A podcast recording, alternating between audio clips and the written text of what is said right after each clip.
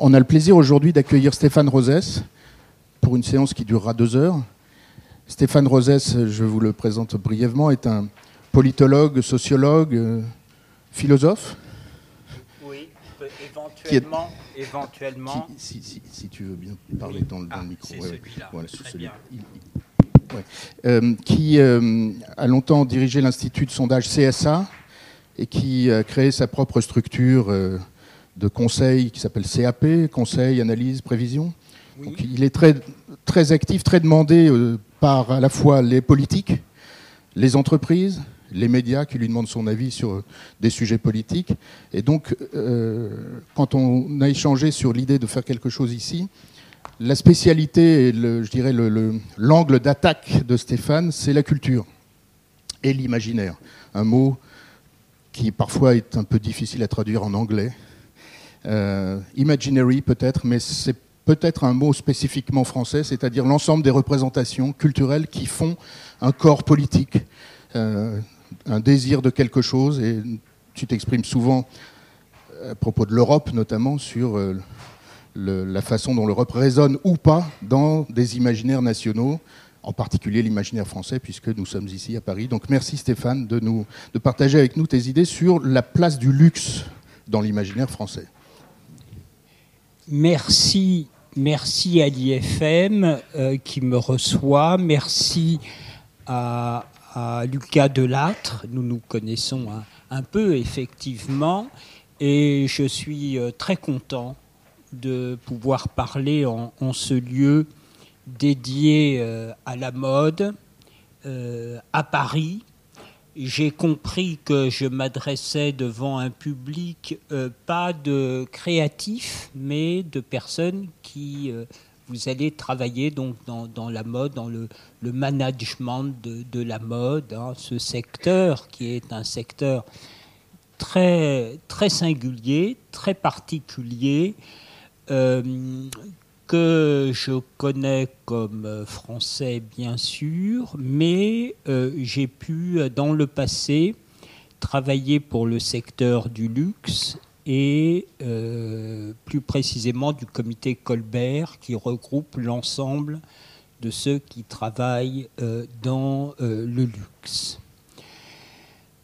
Peut-être un, premier point euh, si jamais je, parle trop vite, notamment pour la traduction, ou bien si parmi vous des étudiants euh, souhaitent que je précise des choses, qu'ils n'hésitent pas à euh, m'interrompre. Mais je voulais préciser dès le début d'où je vous parle quand je vais approcher avec vous la question du rapport que nourrissent euh, les Français avec le luxe. Euh, je ne suis pas un universitaire, contrairement à d'autres intervenants, je ne suis pas un chercheur. Je suis, Lucas Delattre l'a dit, je suis un professionnel, c'est-à-dire que pendant 20 euh, ans, j'ai dirigé un institut de sondage où je menais des études d'opinion, des études politiques, des études corporate sur l'image des entreprises, des études sociales à l'intérieur des entreprises, mais également j'ai suivi comme responsable d'un institut de sondage toutes les études dites marketing, hein, d'études de marché. Bon.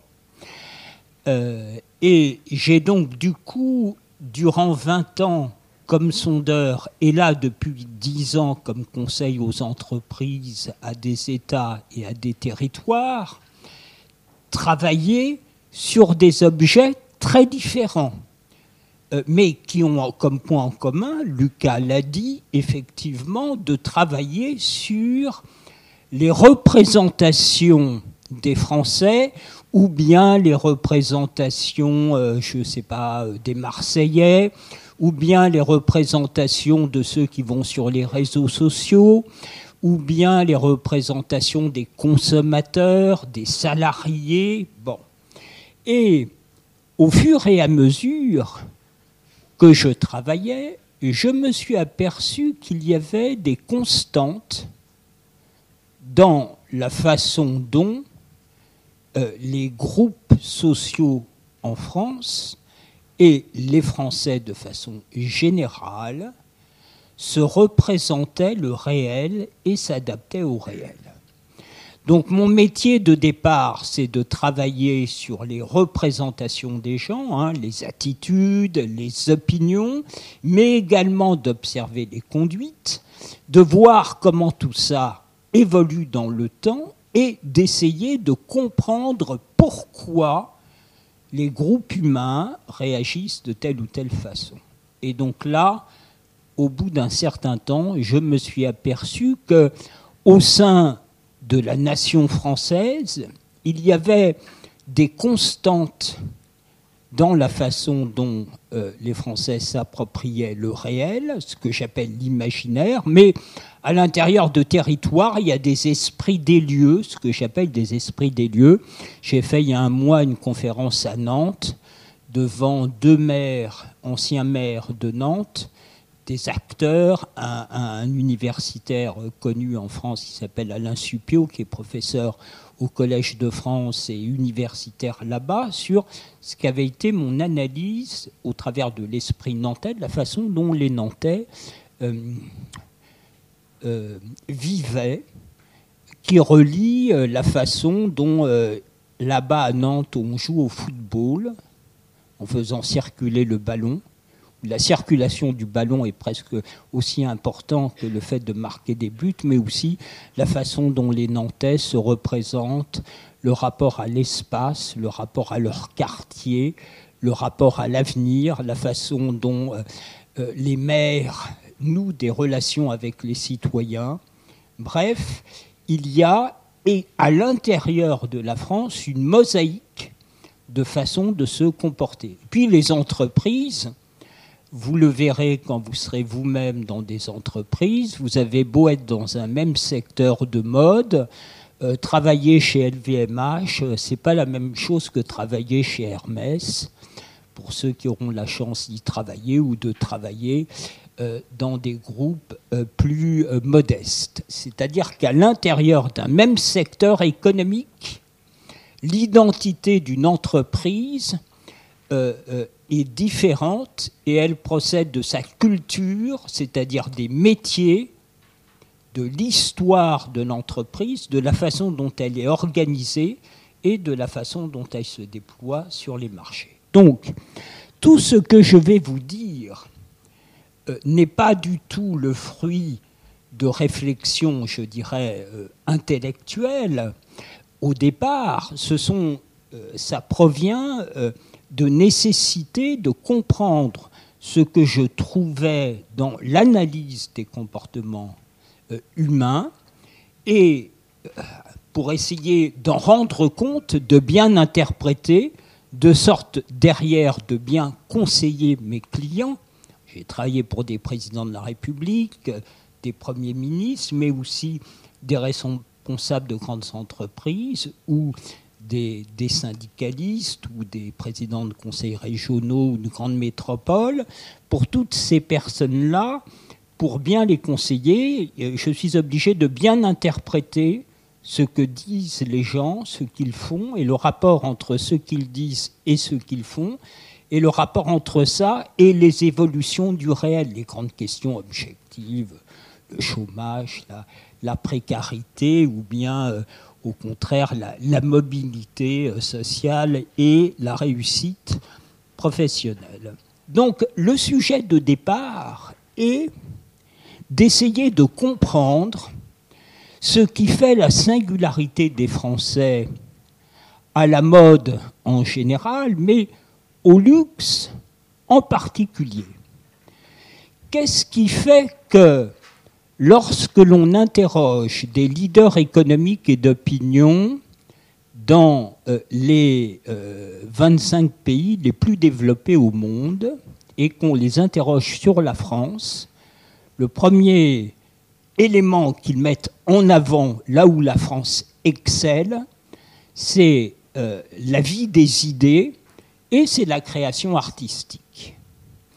Qu'est-ce qui fait que lorsque l'on pense euh, à la France et que l'on est un étranger, on va penser à, ses intellectuels éventuellement, à sa gastronomie euh, et euh, à son luxe.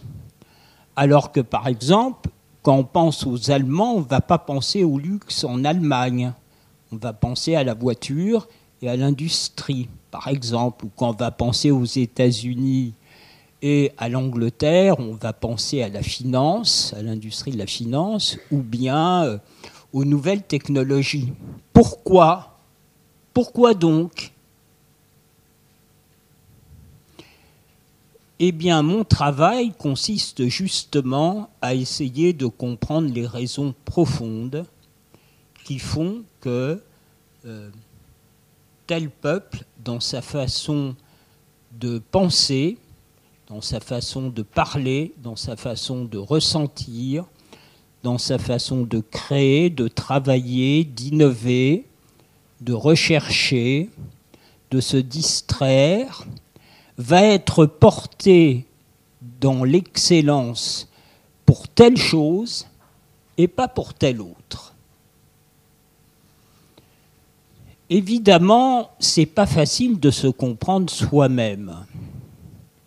Parce que tout ce que l'on est et tout ce que l'on voit euh, nous semble évidemment tout à fait naturel. Euh, c'est le prix Nobel de physique quantique Paoli qui disait on voit le monde extérieur à partir de son monde intérieur. Ça veut dire que nous sommes spontanément portés à voir les autres au travers de ce que l'on est. Et donc repérer ce qui fait les spécificités des Français, c'est pas évident qu'on ait un Français comme repérer les spécificités d'un Allemand. Euh, c'est pas si évident que ça qu'on ait un Allemand.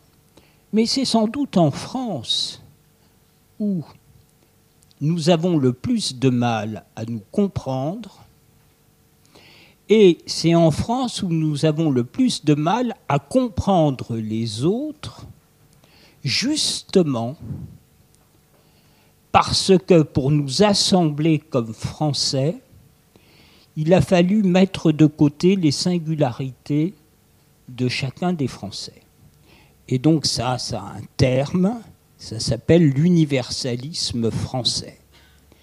C'est-à-dire que la première spécificité des Français, c'est leur universalisme. Un de vos intervenants, M. Bourne, je crois, histoire.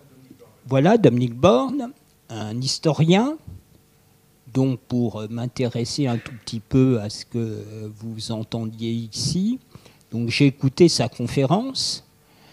Euh, vous l'avez peut-être pas vous-même directement entendue, mais elle est accessible. Accessible, c'était il y a un an et demi. Voilà, pendant la présidentielle. Donc j'ai écouté sa conférence. Et que dit-il? Il dit qu'il n'y a qu'en France où euh, les écoles de formation comme les vôtres, le ministère de la Culture, les musées ne mettent jamais en avant le fait qu'il y a une mode française, une peinture française, une façon française d'être ou de faire. Hein. Il a tout repris, tout est l'historique. Bon, je trouve ça très illustratif, ça ne m'étonne pas. C'est l'universalisme français. C'est-à-dire que quand un Français parle, contrairement aux autres pays, il pense que quand il parle de ce qu'il est et de ce qu'il fait, ce n'est pas la propriété de la France, c'est euh, commun à tout le monde.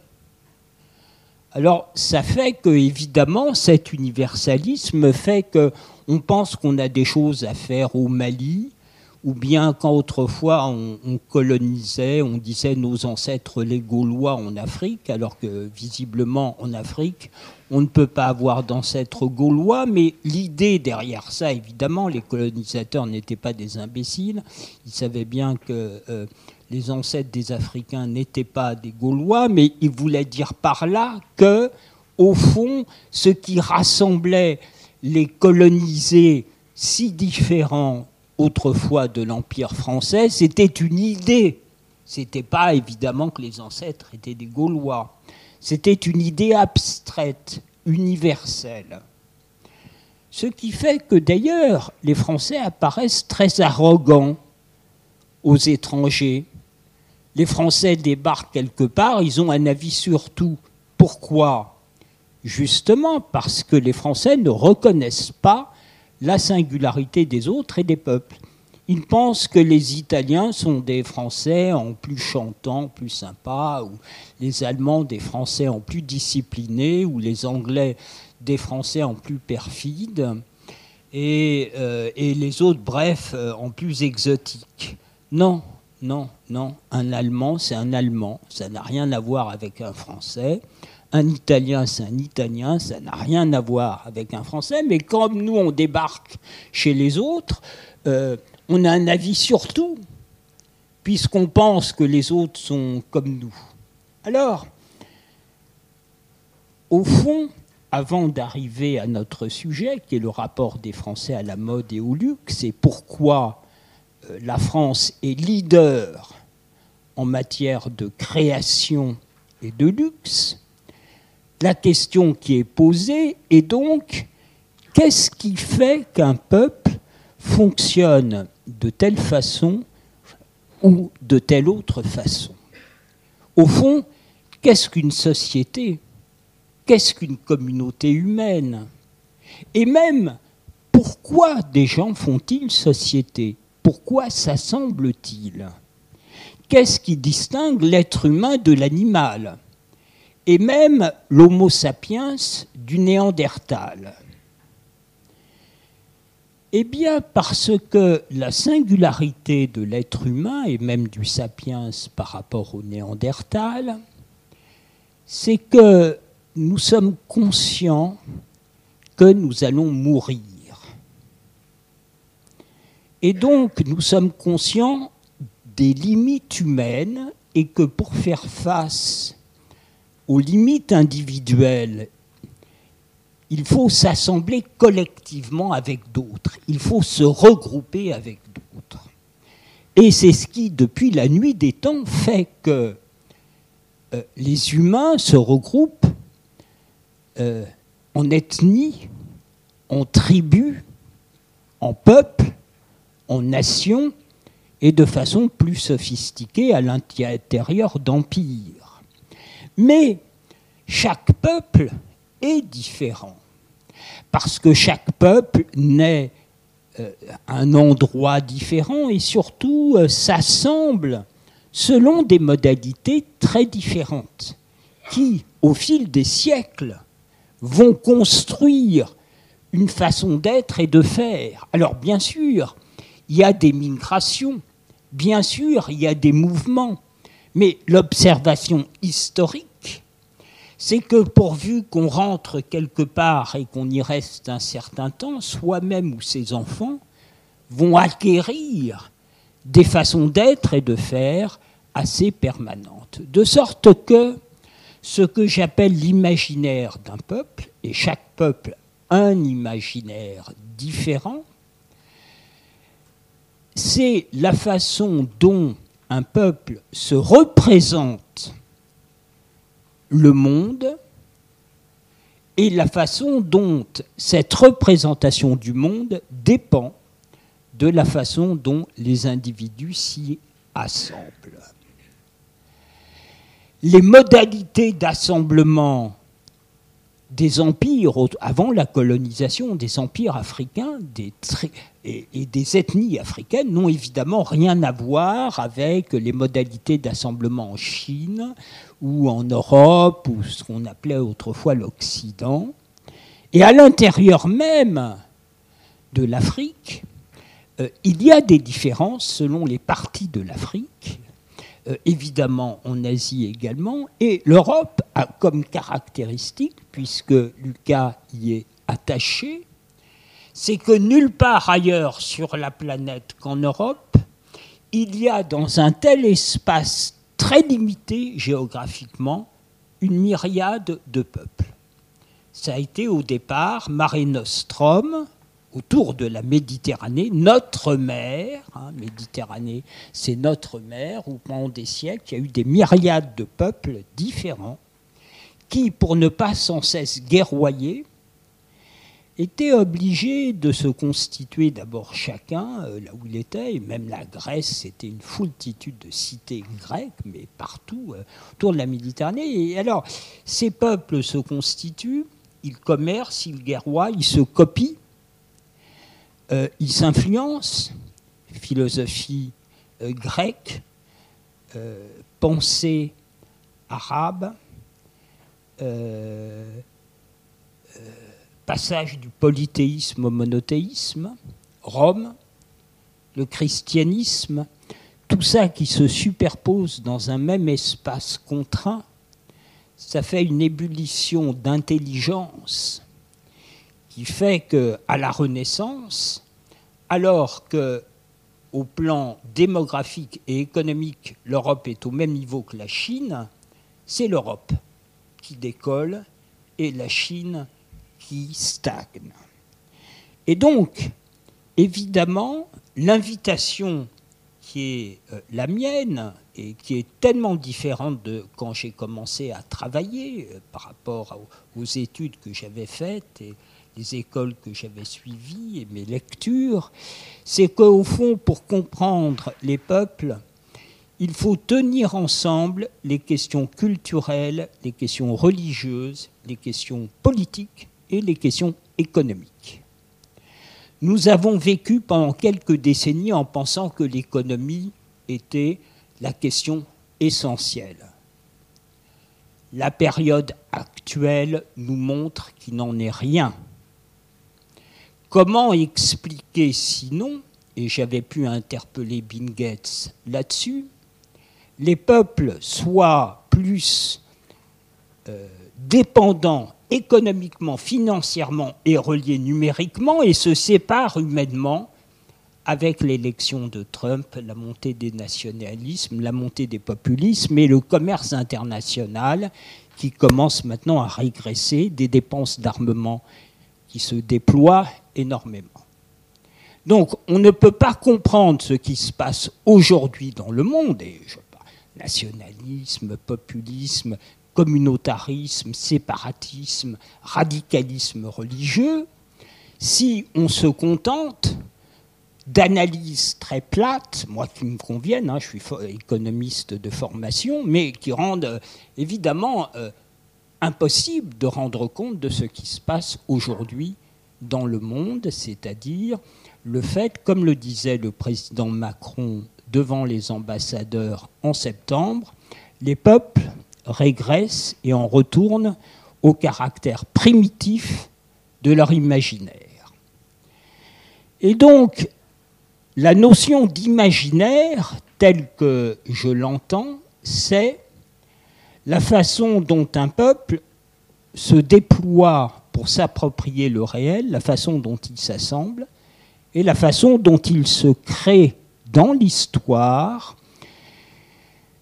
certains types de religions, certains types d'institutions politiques, la façon dont ils pensent euh, euh, euh, ces modalités culturelles et la façon dont ils pensent même ces rapports sociaux et sa conception même de l'économie.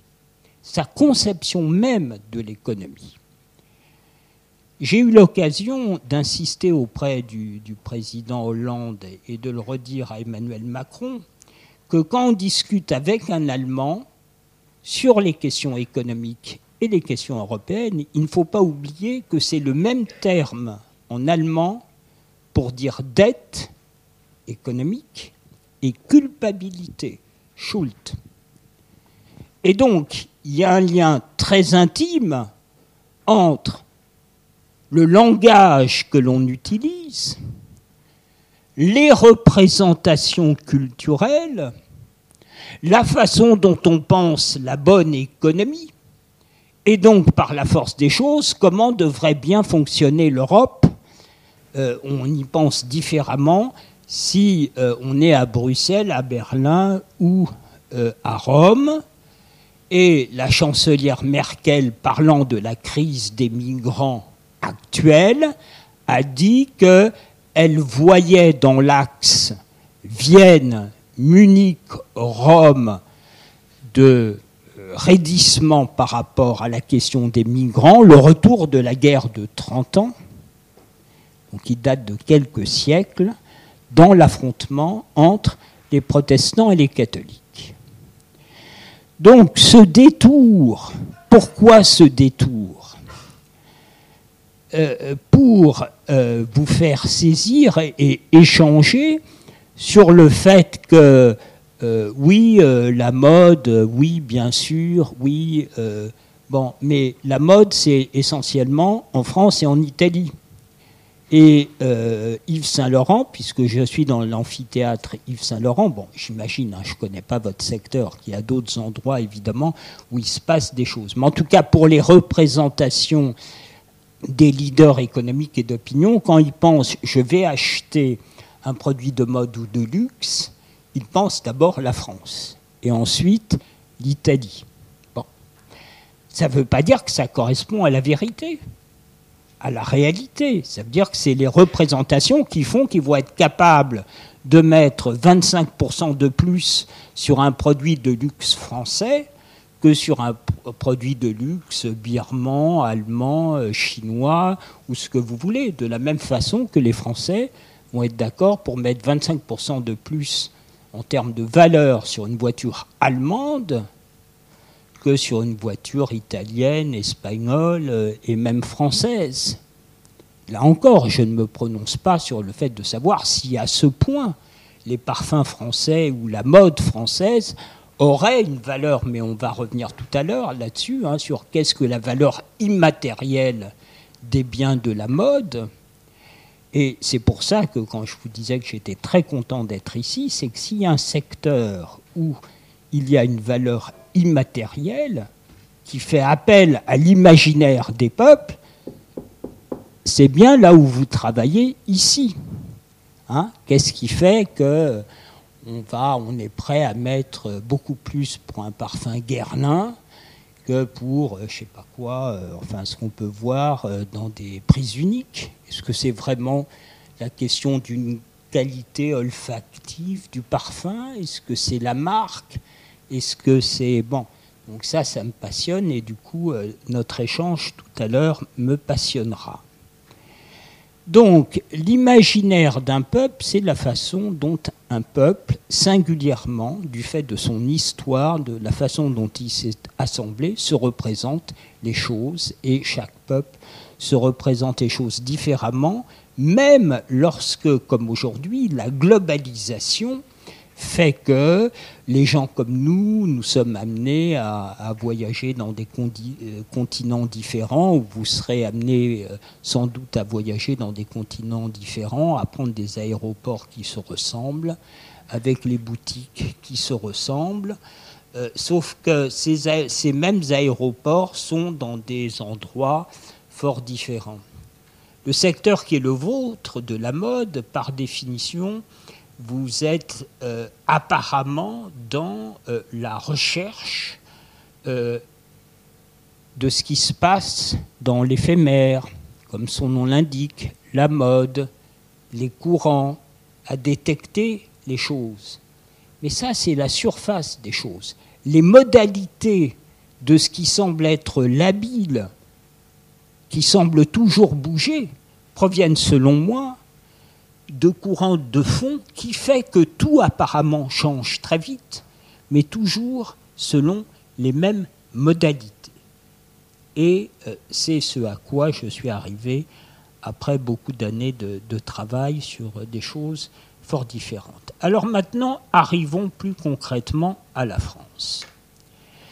Comment expliquer le paradoxe d'un pays, la France, qui est le pays par excellence à la fois du, luxe et à la fois où l'idée d'égalité, depuis si longtemps, travaille euh, notre pays. y compris jusqu'à des formes de jacquerie euh, plus ou moins modernes, comme ce que l'on vient de connaître avec les Gilets jaunes. Donc comment se fait-il que dans un même pays puisse coexister, chevillé au corps, l'idée d'égalité et à la fois que nous soyons le pays qui excelle le plus dans le luxe? Dans votre vie professionnelle, vous serez sans doute à même de vous poser euh, des questions euh, de ce type où euh, tout d'un coup s'entrechoquent deux choses apparemment contradictoires, le luxe et l'idée d'égalité. Et donc dans ces cas-là, comme disait le psychanalyste Jung, la réponse n'est jamais à la hauteur du problème c'est qu'entre l'idée d'égalité d'un côté et le fait que nous excellions dans le luxe, il y a une troisième dimension qui explique ce qu'est une contradiction apparente, un paradoxe apparent. Et cette, cette dimension, c'est justement la question de l'imaginaire, c'est-à-dire comment les Français fonctionnent quelle est leur façon d'être, de parler, de produire, de créer, d'innover, de travailler, de faire de la politique. Je vous l'ai dit, en tout cas, ma, thèse, c'est que les représentations, pour comprendre les représentations d'un peuple, son imaginaire, la façon dont il s'approprie le réel, il faut remonter à ses origines et à la façon dont il a dû historiquement se constituer. Quelle est la singularité de la France, historiquement. C'est que la France est un pays tempéré et d'où une extrême diversité de ses territoires, et en plus c'est le cul-de-sac euh, de l'Europe, de sorte que depuis ses origines, la France est une sorte de mixeur qui, contrairement à ce qu'on entend, justement, n'a pas d'origine. Dès le départ, il y a des Celtes, des Latins et des Germains. Dès le départ. De sorte que pour se constituer peu à peu, la France les Français, avant même la France, potentiellement, ce qui allait devenir la France, au travers d'une occupation d'un espace géographique et ensuite du travail de la monarchie qui pendant des siècles a essayé de se constituer contre les féodaux, à partir de l'État qui a précédé la France qui a précédé la nation, alors que dans les autres pays, ce sont les nations qui créent l'État. Les Français ont dû, au fil des siècles, se construire des façons d'être qui leur permettent d'assembler des différences de départ incroyables. Savez-vous qu'encore lors de la Première Guerre mondiale, tout le monde ne parlait pas français? Savez-vous ça? Euh, Il n'y avait pas de souci euh, dans, les, euh, dans les armées allemandes. Le problème des Français depuis des siècles, c'est qu'est-ce qui fait que mon voisin d'à côté est un Français? Le problème des Allemands, c'est exactement le contraire. C'est je sais très bien que celui qui est à côté de moi est un Allemand, il parle allemand. Mais comment faire pour ne pas se déchirer entre nous Et donc, ces problèmes d'assemblement font l'imaginaire français, qui est l'inverse de l'imaginaire allemand, pour en rester qu'à ces deux peuples. Et donc, pendant des siècles, les Français ont dû trouver des façons d'assembler des différences consubstantielles comme dans aucun autre pays européen. Aucun autre.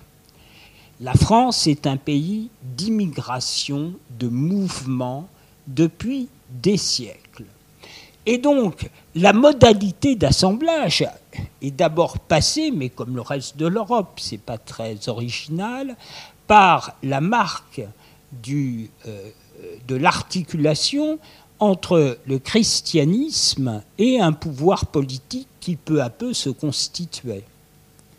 Mais remarquez qu'à la mort de Charlemagne, son petit-fils qui s'occupe de, la France tout de suite a une conception fort différente des autres, où au fond, il prétend tenir ensemble le pouvoir spirituel et le pouvoir temporel, c'est-à-dire la représentation de la religion et le pouvoir temporel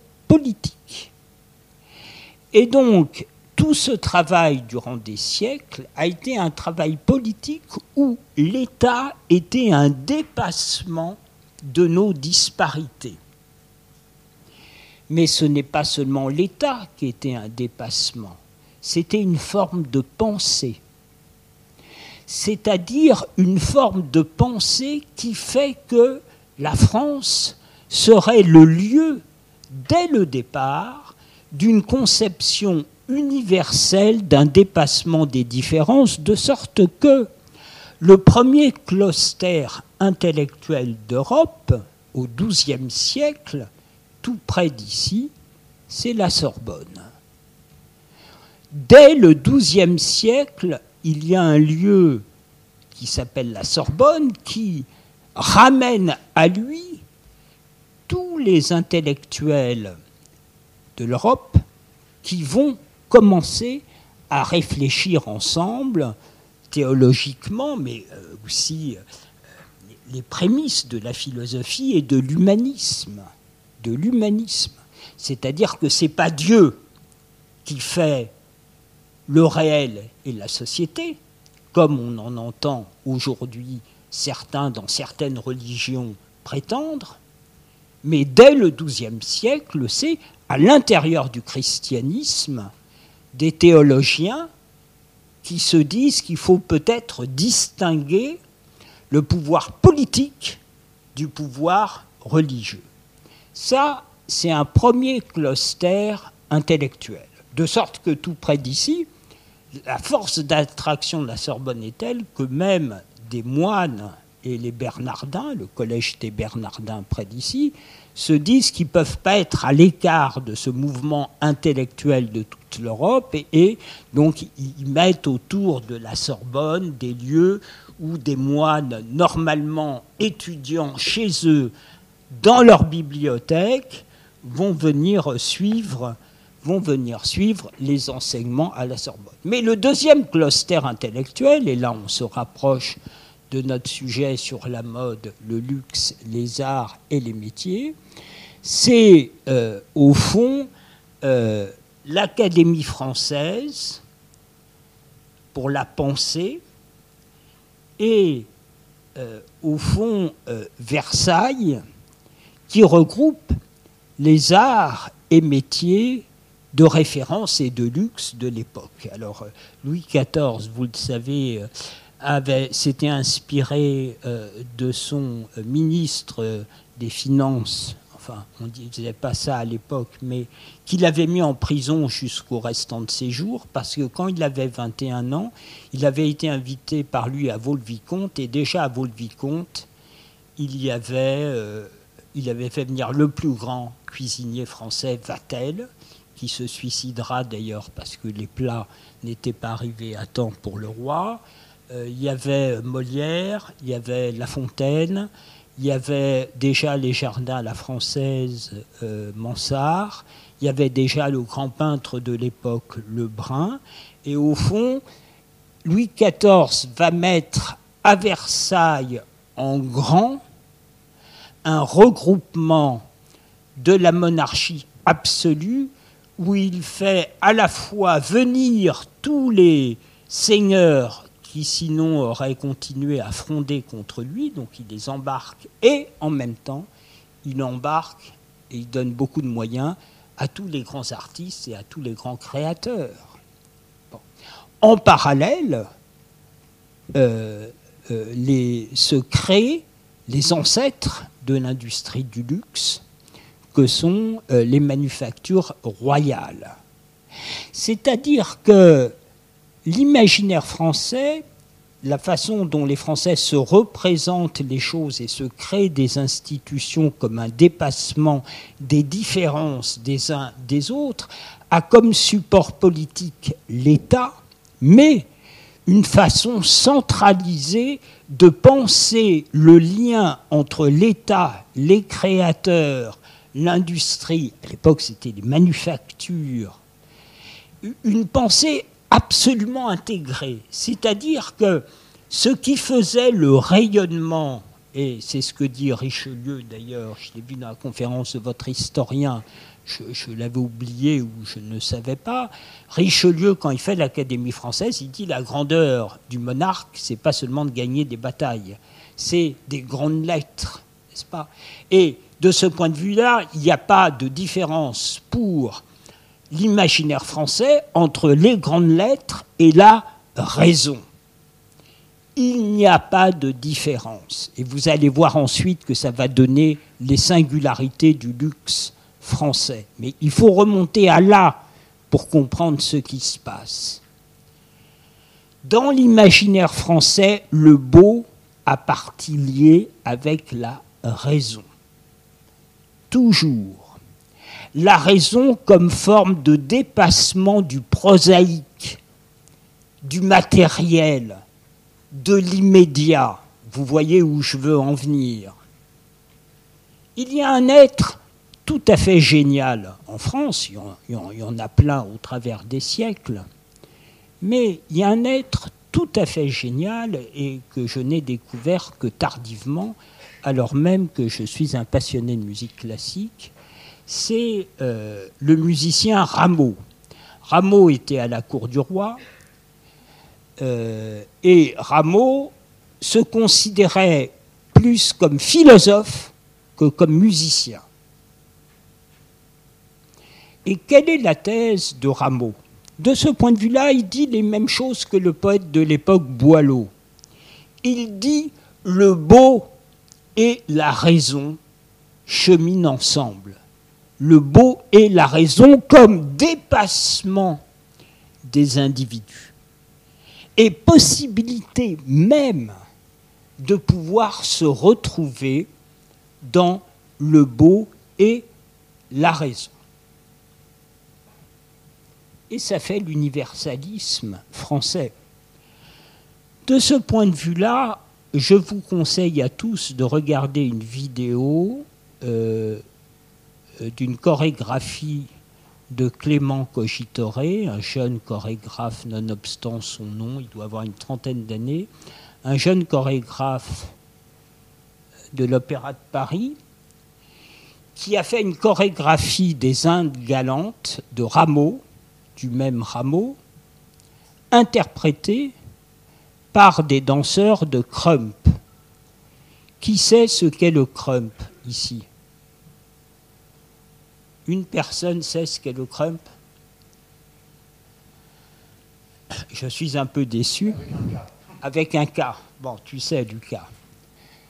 Le crump, c'est le hip-hop américain à l'issue des émeutes de Los Angeles de 92, où les danseurs de hip-hop dans euh, les quartiers ayant subi des violences, souvent de caractère raciste, euh, créent une façon de danser le hip-hop qui intériorise la violence policière pour en faire quelque chose, ce qui donne des formes saccadées de danse tout à fait reconnaissables, même si on ne connaît pas le nom, mais si on s'intéresse aux danses de rue et euh, au hip-hop en particulier.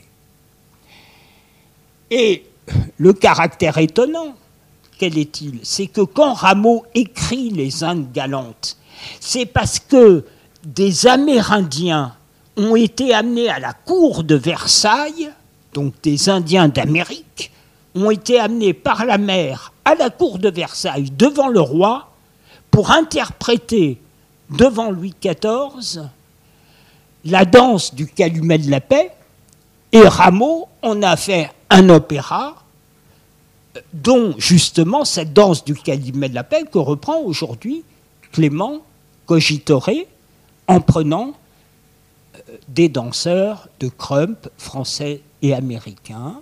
Et vous pouvez trouver ça sur YouTube. Et je conseille euh, pas seulement la chorégraphie qui dure 7 minutes, mais euh, les commentaires de ce jeune chorégraphe, je ne connaissais pas, mais qui montre le génie français euh, et le rapport à l'universalisme. L'idée que c'est tout à fait naturel d'aller chercher des danseurs de Crump pour aller interpréter un opéra de Rameau datant de Louis XIV. C'est la pensée de l'universel.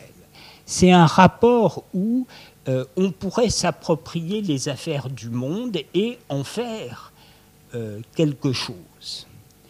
Donc, vous le voyez, euh, Rameau, Boileau, la poésie française du Parnasse, pour qui la beauté a à voir avec la raison, qui n'est jamais ramenée à la France, à nous, mais qui se veut universelle. Euh, ça a un lien avec la façon même dont l'imaginaire français va générer un philosophe comme Descartes. Que dit Descartes? Descartes dit dans les méditations métaphysiques que quand il se réveille le matin, il y a des gargouillis dans son corps, tout ça c'est pas très agréable, mais au fond, ces gargouillis du corps de Descartes, ce sont les gargouillis du corps national français qui doivent trouver un dépassement, une élévation, une sublimation au travers de l'esprit qui, pour Descartes, comme philosophe, serait séparé du corps, et singularité dans la philosophie occidentale, l'esprit ferait même le corps. Vous comprenez donc que la modalité de philosopher de Descartes est absolument en phase avec cette façon dont les Français doivent s'assembler en faisant du commun de leurs différences, avec l'idée que la raison serait au-dessus du réel et au fond que le réel serait la raison. N'est-ce pas? Vous prenez les Allemands et la philosophie allemande, pour eux c'est une blague. Euh, le réel, ce n'est pas la raison. La raison, c'est l'expérience. C'est l'expérience qui fait que on va atteindre par un partage d'expérience à quelque chose. Je n'ai pas le temps de parler de l'imaginaire allemand, mais ça a des, raisons également profondes. Ce n'est pas hasard. Vous voyez, donc il y a un lien entre la façon de penser l'économie, de penser la philosophie, de penser les arts. Bon. Et donc, du coup, euh, cette idée qu'il faille sans cesse trouver quelque chose qui assemble les différences, ça fait pas seulement la philosophie de Descartes, qui va ensuite influencer toute, toute la philosophie occidentale, c'est euh, également le fait que la France a la meilleure école de mathématiques au monde. Qu'est-ce que les mathématiques? C'est euh, la façon dont euh, une discipline, avec ses propres normes, va pouvoir dire si ce que dit la physique est juste ou pas. C'est-à-dire si les mathématiques, c'est la science dans les sciences dures, la discipline dans les sciences dures, pardon, qui va authentifier que des éléments d'expérience de la physique ou dans d'autres domaines sont justes.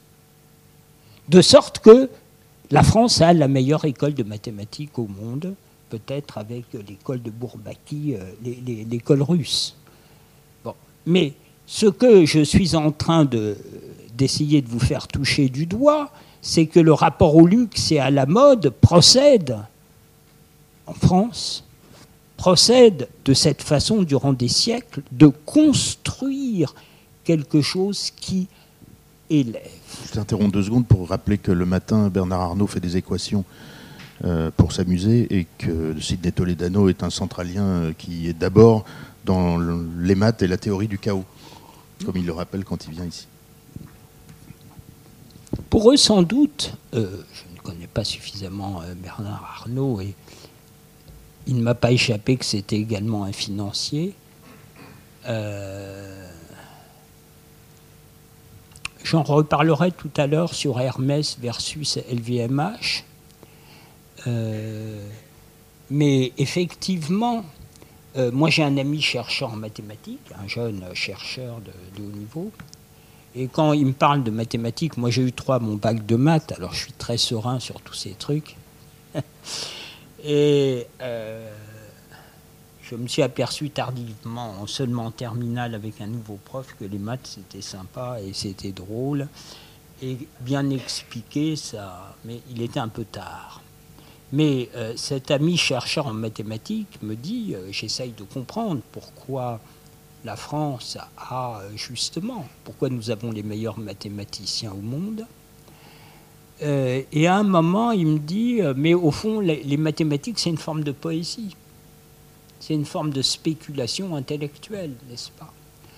Or, la poésie française, quand vous comparez la poésie française et la poésie allemande, c'est le propre de la poésie française, c'est d'être universaliste. Comme le disait votre historien, là, il y a un an, elle ne réfère jamais au dire nous, les Français et tout. Non, c'est toujours universaliste. Comme disait Malraux, les Français, on a toujours besoin d'embrasser le monde. Il disait les croisades avant même les guerres napoléoniennes. On peut rajouter ensuite les colonies et l'Europe comme la France en grand, puisque lui, vous le savez. Euh, jardin à la française, comme disait le conseiller de Kohl, euh, Joachim Bitterlich. Voilà. Bitterlich disait Nous, on fait des jardins à la française.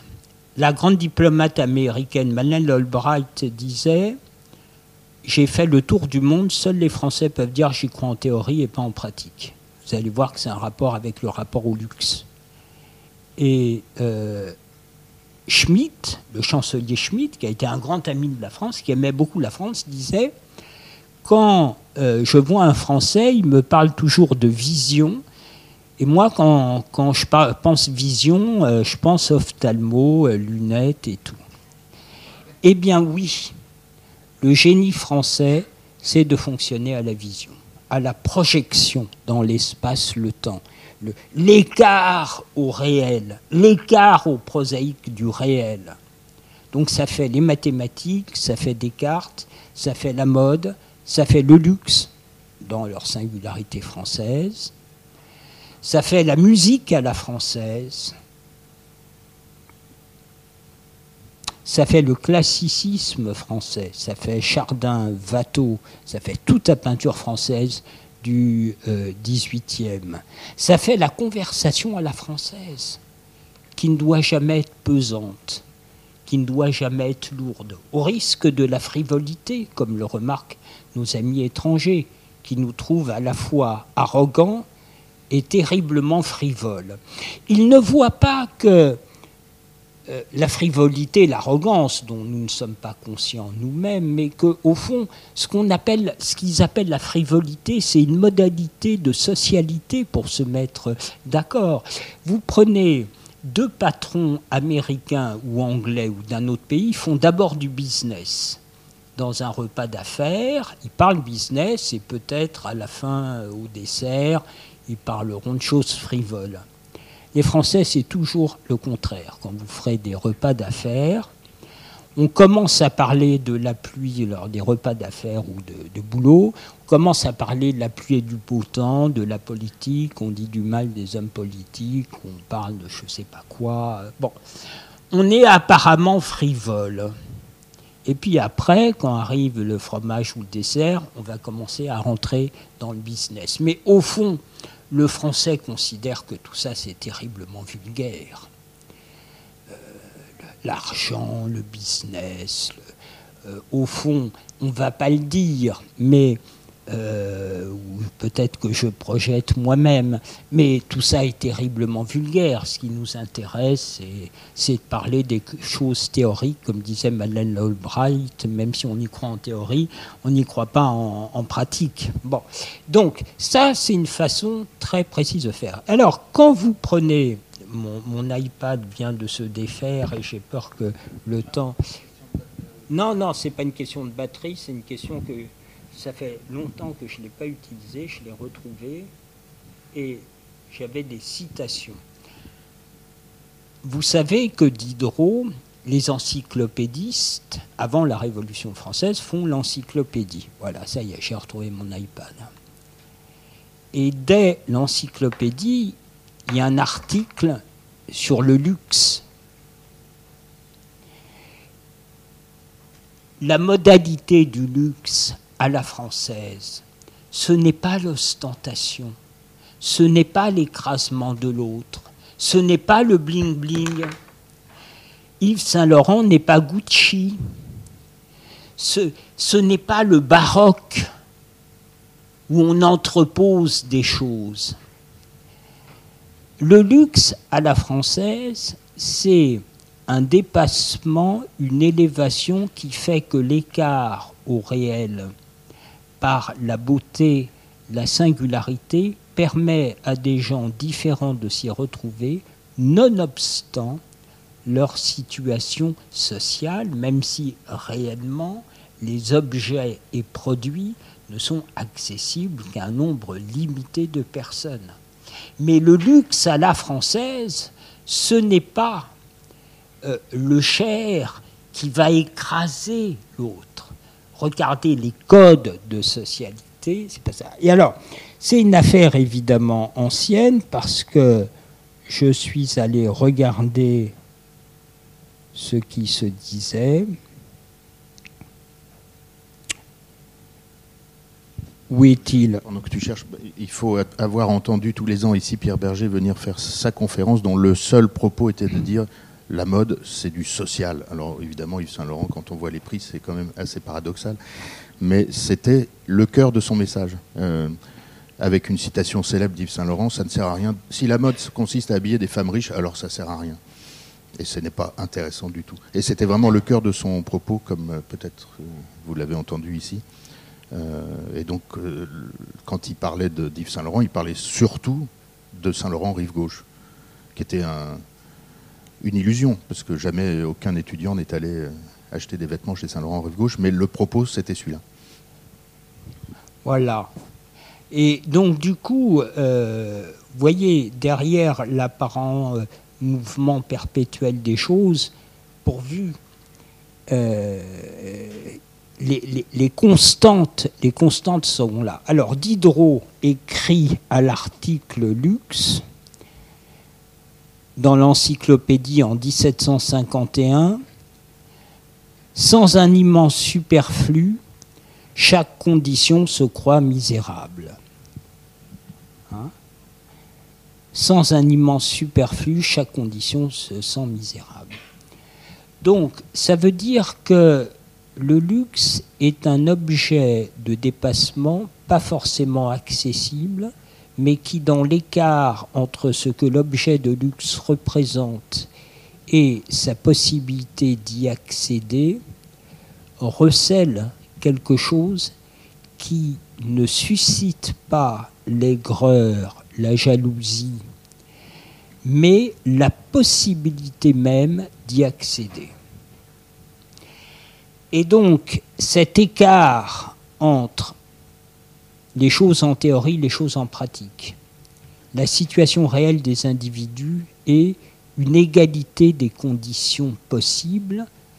L'objet du luxe ne peut pas prendre une forme ostentatoire, mais une forme de beauté détachée de l'utilité, évidemment, sinon ce n'est pas un objet de luxe, mais permettant à chacun de regarder l'objet nonobstant euh, son acquisition, d'où la formule de, d'où la formule de Diderot. Et c'est une formule d'une grande profondeur.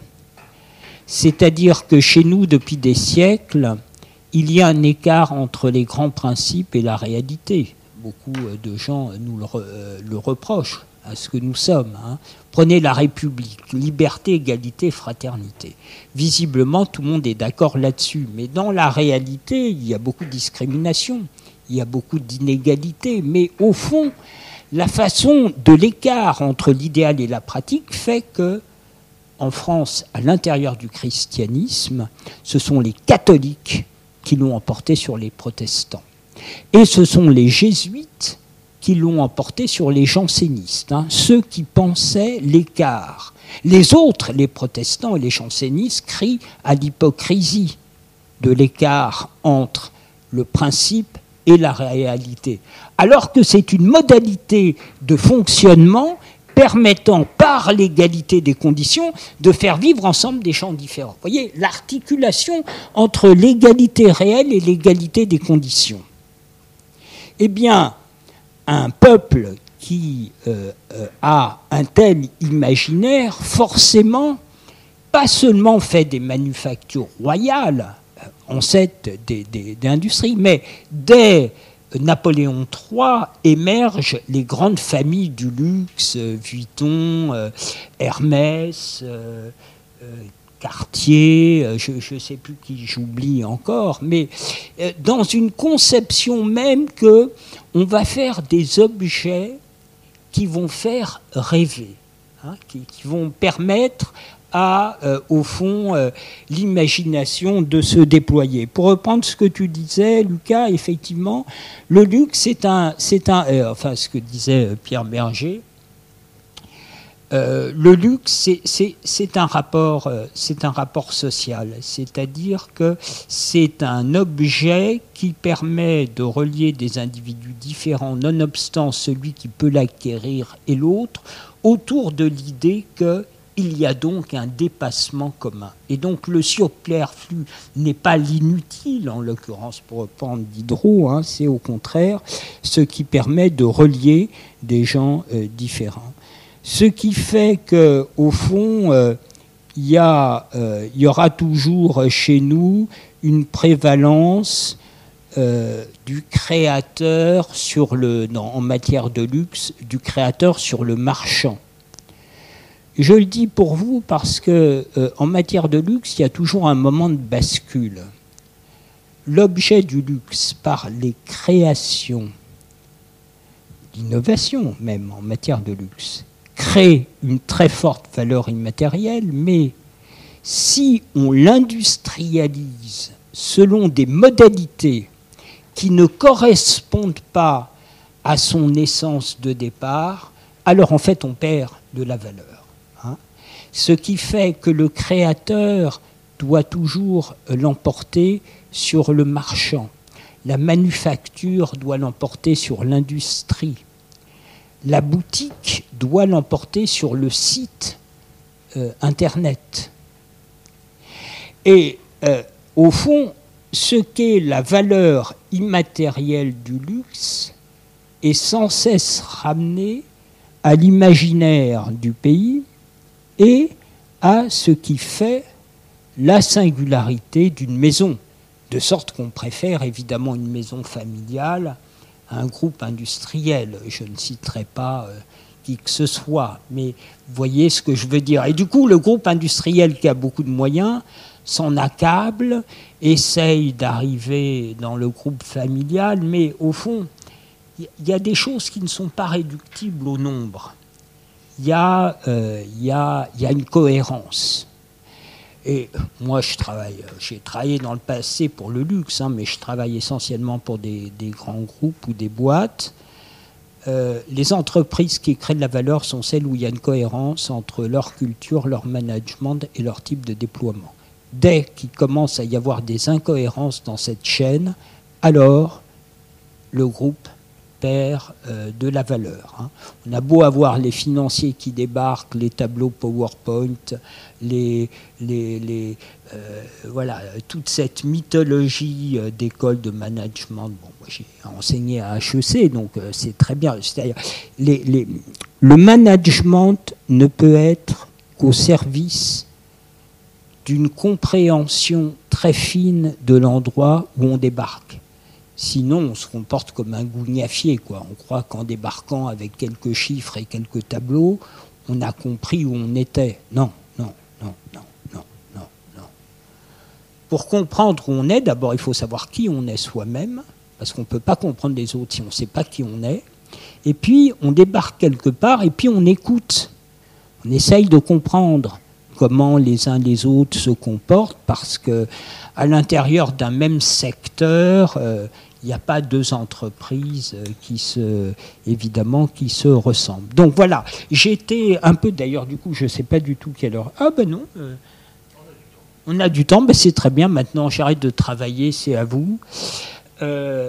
donc voilà, c'est ça que je voulais vous dire essentiellement. C'est-à-dire, j'imagine qu'il y a une tension dans une école comme la vôtre euh, quand on travaille sur la mode, euh, euh, peut-être plus les créatifs que vous, mais quand même, autour de l'idée, les choses bougent, il faut s'adapter tout. Mais même quand on observe la façon de se vêtir des gens dans la rue, les gens ne se vêtissent pas exactement de la même façon à tel endroit plutôt qu'à tel autre. Ou bien des codes vestimentaires peuvent être appropriés par des sociétés parce que, au fond, il y a une capacité plus grande de certains pays à euh, porter, euh, à créer des vêtements ou, des ou faire des objets selon des modalités très très appropriables par les gens.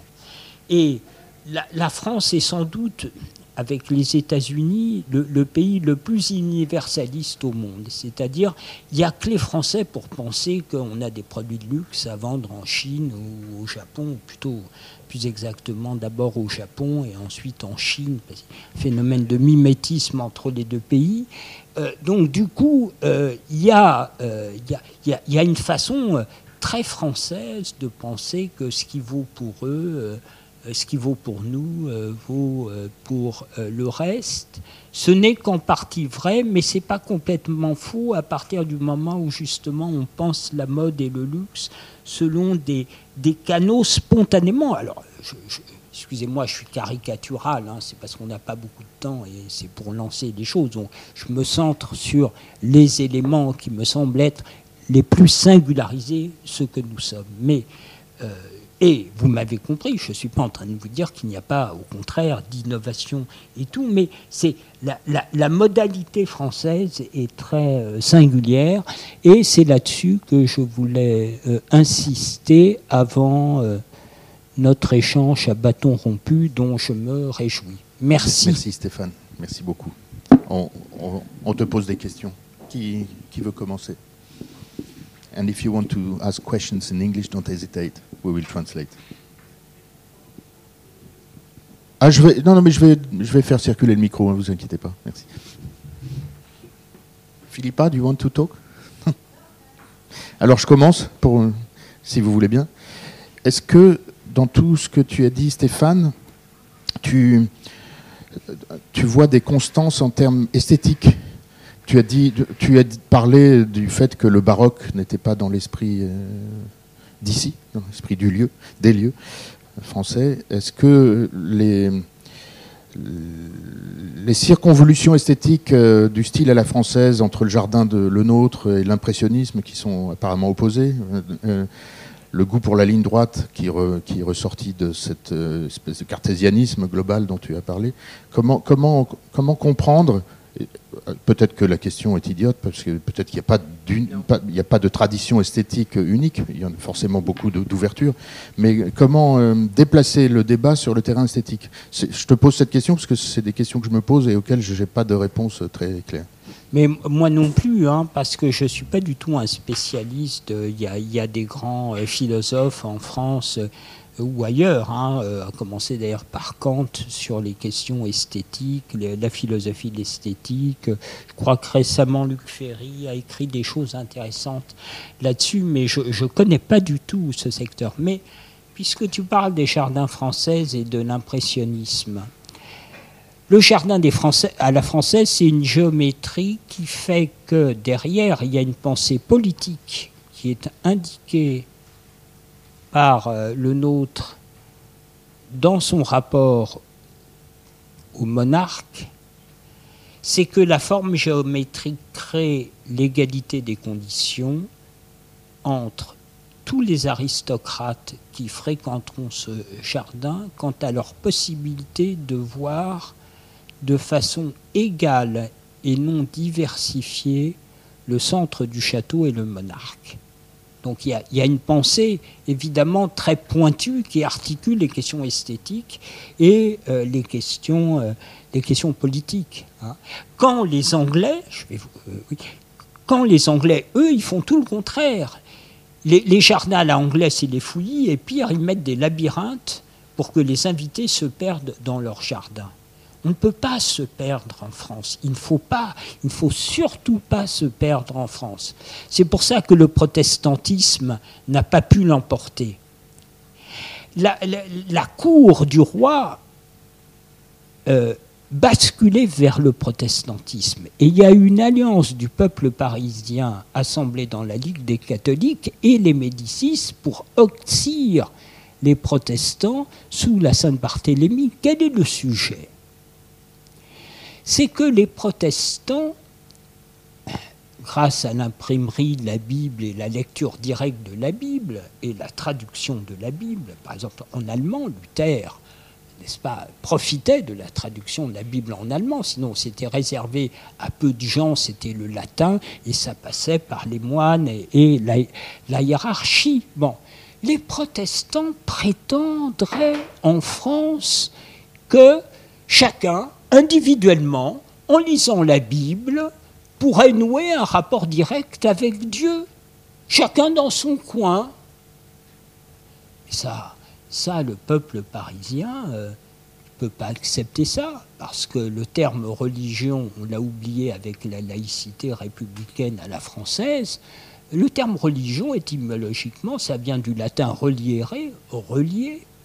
La religion, c'est une modalité imaginaire pour relier les peuples. Et d'ailleurs, ma thèse, pour en avoir discuté avec des imams, des, rabbins et des curés, c'est que plus les peuples sont sûrs d'eux, dans leur appartenance de peuple, plus ils peuvent déployer la discussion sur les textes sacrés, notamment euh, depuis des siècles, les Juifs euh, s'empaillent sur l'interprétation de la Bible. Alors que quand on est des peuples berbères sur l'islam, il n'y a pas de discussion possible. Hein. On obéit à la lettre justement parce que le principe d'assemblement fait va. L'idée même du, Coran est, un compactage qui compacte la vérité, l'appartenance à l'Oumma. Donc, euh, en France, il était hors de question que les protestants l'emportent parce que ça voulait dire que chacun faisait son truc. Alors, pour revenir au jardin, les, jardins à l'anglaise, c'était non seulement un fouillis qui devait reproduire la nature, mais on y mettait des labyrinthes pour que les invités se perdent dedans. Évidemment, le seul le propriétaire savait. Mais quelle est cette idée en outre du jardin à la française? C'est que c'est l'homme qui domine la nature c'est que euh, Louis XIV, il repère un truc dans ses relais de chasse, le terrain n'est pas du tout adapté au château, et Louis XIV va faire la démonstration que c'est l'homme qui donc il y a des milliers d'ouvriers qui vont mourir sur le chantier de Versailles, mais Louis XIV va faire la démonstration que c'est l'homme qui dirige et conduit la nature. Alors, l'affaire de l'impressionnisme, je parlais de mon mon topo que j'ai fait il y, a, trois semaines à Nantes sur l'esprit nantais, euh, devant les Nantais, euh, j'ai utilisé la formule euh, des tableaux, justement, comme toi, Lucas, des, des tableaux impressionnistes. C'est quoi le sujet des tableaux impressionnistes? C'est que la photographie vient d'arriver. Et donc, les peintres ne peuvent plus exister au travers de l'idée que le tableau va représenter le réel, puisqu'il y a un truc quand même qui est beaucoup plus efficace et net, ça s'appelle la photographie. Et là, la, grande intelligence des, artistes, c'est de se dire, mais au fond, alors du coup, euh, c'est quoi un tableau? C'est quoi un tableau? Bon. Ça ne peut pas être la simple représentation, la simple duplication du réel. Quoique, évidemment, la conception du tableau avant l'invention de la perspective sous la Renaissance italienne et, avant et après, c'est différent, puisque c'est l'idée que c'est plus Dieu. Hein. Les représentations planes, c'est la répétition de l'histoire par Dieu. Et donc, il faut se conformer. Ça, c'est toutes les religions archaïques, hein, comme l'islam. C'est-à-dire, il faut se conformer sans cesse à la répétition et au fait intégralement de respecter le divin, puisque au fond l'histoire est faite par Dieu, à l'invention de la perspective dans la peinture de la Renaissance, qui dit que c'est l'homme qui construit son destin. Et ça, c'est la perspective. Ce qui est passionnant là, moi je travaille pour le groupe EDF et j'ai beaucoup suivi des questions nucléaires, qui sont des questions assez techniques. La conception des ingénieurs français quand ils font une centrale, c'est la centrale doit se voir de loin. Mais la centrale au Japon, au contraire, elle doit se fondre. Parce que l'idée même de la perspective orientale, et c'est l'inverse de la perspective française, comme dans les tableaux. Dans les tableaux français, euh, c'est l'homme qui est au centre du tableau par une perspective comme ça, alors que dans la peinture orientale, c'est tout l'inverse. La perspective, elle est comme ça, et l'homme n'est qu'un un, être parmi la nature qui doit faire preuve de modestie, qui doit comprendre qu'il n'est qu'un élément du cosmos. Ce qui veut dire un imaginaire oriental dans le rapport à l'espace et au temps complètement différent. Alors pour revenir aux impressionnistes, là où je trouve passionnant, c'est que l'impressionnisme, alors il y a Turner, mais bon, ceux qui ont codifié l'impressionnisme, c'est la France. Et c'est quoi un tableau impressionniste? C'est comme la France. Vu de loin, tout est pareil. C'est des dégradés de pastel. Et puis vous vous approchez du tableau impressionniste et là, vous voyez que c'est une addition de petits carrés fort différents. Et c'est l'addition de petits carrés fort différents qui, avec la distance, fait une représentation harmonieuse. Mais c'est la France, c'est l'imaginaire français. Pour moi, il n'y a pas d'expression artistique plus aboutie de notre imaginaire que ce à quoi sont arrivés les peintres français quand est arrivée la photographie, c'est-à-dire de représenter une scène, un paysage qui, vu de loin, est affaire de couleurs, de dégradés en général pastel, et plus on s'approche du tableau, plus... Bon. Moi, c'est mon expérience de professionnel. Quand je commente à la télé les soirs d'élection, je suis dans les grandes masses, je dis les Français pensent que, mais contrairement aux États-Unis, je ne vais pas dire le nord de la Loire ou le sud de la Loire. Je ne vais pas dire même la France de l'Est, c'est la France de l'Ouest, même si après 30 ans, je me dis oui, la France de l'Ouest fonctionne différemment que la France de l'Est pour des raisons culturelles. Et comme par hasard, c'est la France de l'Ouest qui crée des emplois et pas la France de l'Est. Et donc, euh, j'articule dans mes explications de ce qui se passe là au plan économique les raisons historiques, culturelles, politiques et économiques. Mais au fond, ce que je trouve très intéressant dans ça, c'est que n'est-ce pas Si, heureusement, les impressionnistes ne sont plus là pour me contredire, parce que si je racontais ça à Monet, D'abord, c'est pas sûr qu'il voudrait rentrer dans la conversation, c'est-à-dire, à juste titre, beaucoup de peintres ne veulent pas parler des raisons pour lesquelles euh, ils font soulage. Vous l'interrogez sur euh, l'immense soulage. Il dit Mais moi, je ne veux surtout pas parler de, ce que je fais, c'est aux gens de, voir. Vous voyez hein Ce n'est pas l'artiste qui va décrypter les choses, c'est l'écart entre l'objet et la personne dans l'imagination qui, au fond, crée quelque chose ou pas.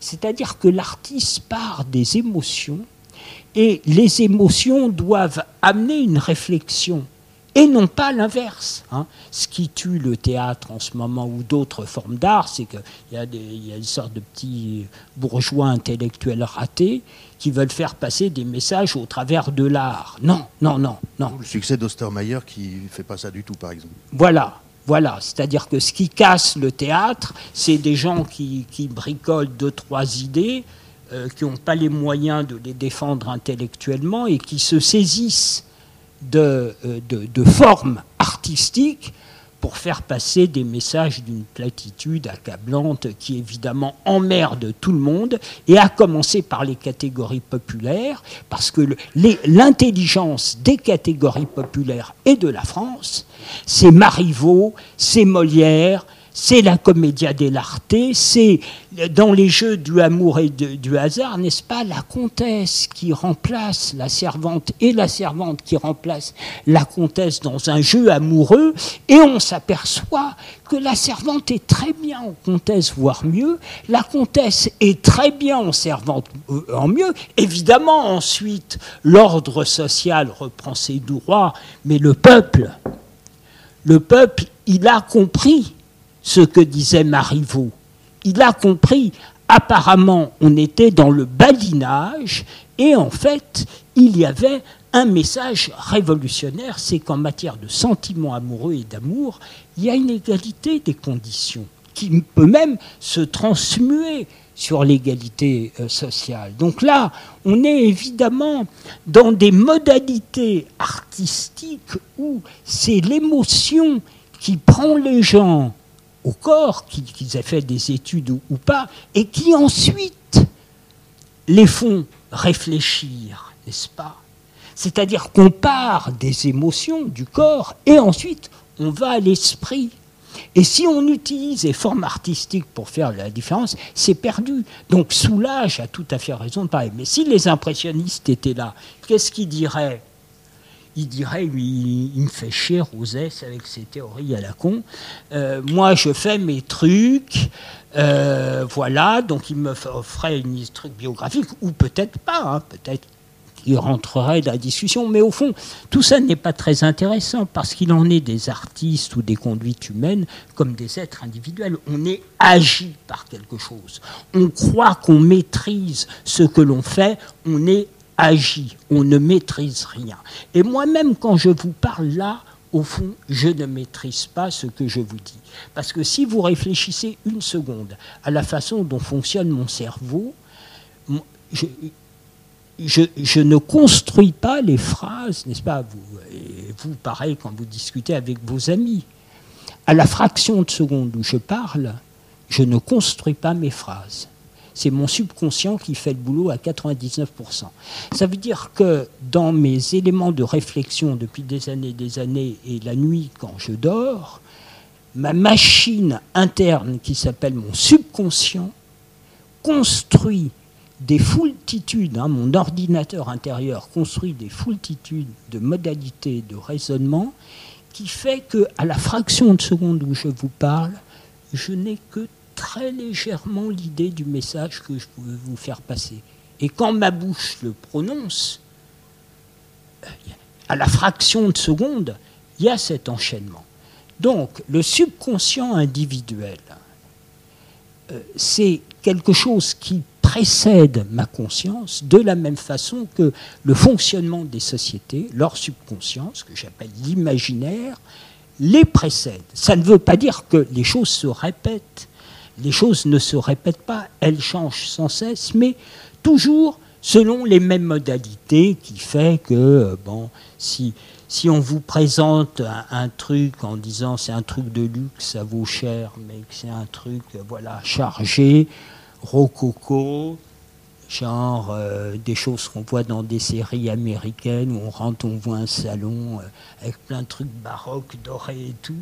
Bon, on se dit, bon, ben, c'est les Américains, quoi. On se dit avec un air de, de supériorité insupportable, on se dit, ouais, ouais, ben, c'est les Américains. Hein. Bah, bon, voilà, c'est comme ça. Hein. Bon.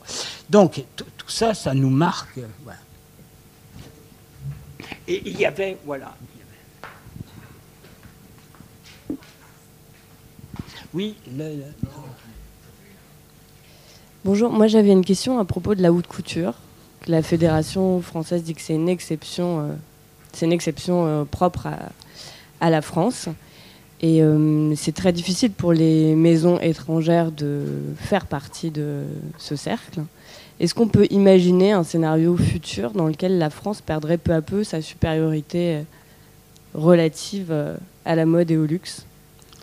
Peut-être en s'autant protégeant donc déjà, vous m'apprenez quelque chose, c'est-à-dire vous me dites que dans le secteur de la haute couture, il y a une hégémonie très claire euh, française, c'est ça que vous dites? Alors que pour moi, bon, c'était comme je ne connais pas grand-chose, c'était primus inter pares, mais vous dites quand même, c'est un cénacle assez fermé et français.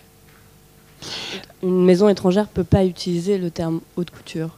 Elle peut ah. utiliser le terme couture. Elle pourra utiliser le terme haute couture seulement enfin, à la condition d'être acceptée par la Fédération de la haute couture et de la mode, euh, enfin, avec plusieurs conditions. Je peux vous expliquer après.